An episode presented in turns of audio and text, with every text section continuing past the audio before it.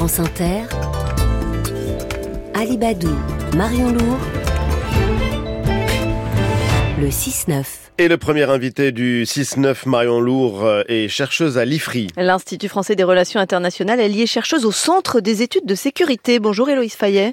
Bonjour. Euh, l'armée israélienne a repoussé son offensive terrestre sur la bande de Gaza officiellement pour des raisons humanitaires. Est-ce que vous comprenez exactement pourquoi?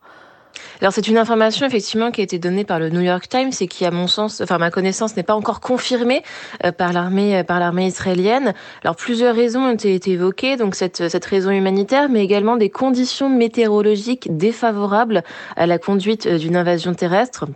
Euh, notamment à cause de fortes pluies et de nuages euh, qui sont mm. annoncés dans les prochains jours, quelque chose qui compliquerait en réalité la prise euh, de vue par des drones et puis le ciblage par l'artillerie ou des bombes aériennes qui auraient accompagné une invasion terrestre. S'il se confirme que c'est aussi une, façon de ménager les civils en dehors de ces raisons météorologiques, est-ce que c'est aussi une façon du coup de, de respecter les règles de la guerre comme le réclament par exemple les États-Unis en direction d'Israël? Alors ça, on n'en est pas certain. Euh, en réalité, mais c'est sûr que ça donne du temps euh, aux Gazaouis d'essayer euh, de fuir vers le sud, comme cela a été demandé par l'armée israélienne.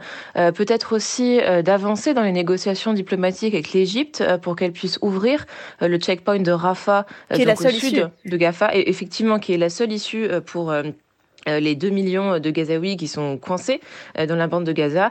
Et ça montre aussi une certaine bonne volonté euh, d'Israël à se plier aux demandes, surtout américaines, de respect du droit international, même si ça reste encore à, être appliqué. Et pendant ce temps-là, l'armée israélienne poursuit tout de même ses frappes aériennes. Quel est l'objectif de ces frappes-là? Alors les frappes aériennes et les tirs d'artillerie, les frappes de drones euh, servent en fait à éliminer un maximum d'objectifs avant euh, que euh, l'opération au sol ne commence. On avait observé le même mode opératoire lors de l'opération Protective Edge donc en 2014 où la phase aérienne de l'opération avait duré une semaine avant que des troupes armées israéliennes n'entrent dans Gaza. Et là l'opération terrestre proprement dite avait duré deux semaines avec l'objectif affiché de détruire les tunnels du Hamas. Donc l'une doit succéder à l'autre. Oui, même s'il y aura toujours une couverture aérienne euh, lors, d'une opération terrestre, afin de continuer l'effort euh, de, ciblage et de pouvoir appuyer, de pouvoir appuyer en fait l'effort, euh, l'effort des troupes au sol. Hmm. depuis l'attaque du Hamas contre Israël il y a huit jours, 2200 Palestiniens sont morts, 1300 Israéliens. Il y a une asymétrie de moyens alors c'est sûr, euh, on parle quand même d'un groupe terroriste, euh, donc le Hamas, qui a surtout tué, des civils mm. euh, contre l'armée israélienne qui agit officiellement en termes de légitime, défense, euh, même si certaines pratiques euh, relèvent euh, plutôt de, crimes de guerre, notamment le fait d'affamer la population gazaoui. Ça, ça sera quelque chose qui devrait être déterminé ensuite par éventuellement des cours, des cours de justice, des cours de justice internationale. mais c'est certain qu'il y a une asymétrie des moyens parce qu'à nouveau, on parle d'un groupe terroriste contre un État. Alors les États-Unis ont, envoyé un deuxième porte-avions en Méditerranée. Vous vous dites euh, un, groupe aéronaval, je crois, pour éviter un, élargissement du conflit. La, situation est aussi très tendue à la frontière libanaise entre le Hezbollah et l'armée israélienne. On peut donc imaginer un nouveau front, voire effectivement un élargissement? Alors justement, euh, l'envoi de deuxième groupe aéronaval est fait pour éviter euh, l'élargissement à un deuxième, un deuxième front entre Israël et le Liban. Je sais quoi un groupe aéronaval? Parce que euh, les dépêches d'agences disent porte-avions. Alors quelle est la différence? Alors en fait, un porte un, porte-avions, c'est le cœur d'un groupe aéronaval.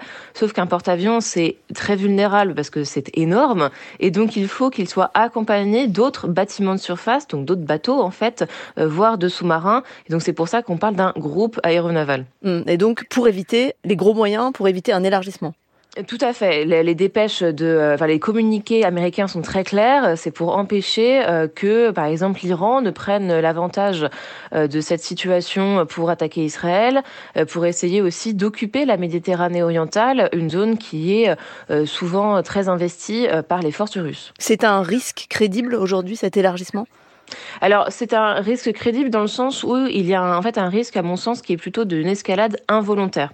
Euh, pour moi, j'ai l'impression que les acteurs impliqués, donc que ce soit Israël, euh, le Hezbollah et puis euh, ensuite l'Iran, n'ont pas réellement intérêt à ce qu'il y ait une escalade, tout simplement parce que le prix à payer, par exemple pour le Hezbollah et par le Liban elle serait très très fort euh, mm. d'une invasion, d'une invasion terrestre, voire de frappes aériennes euh, américaines.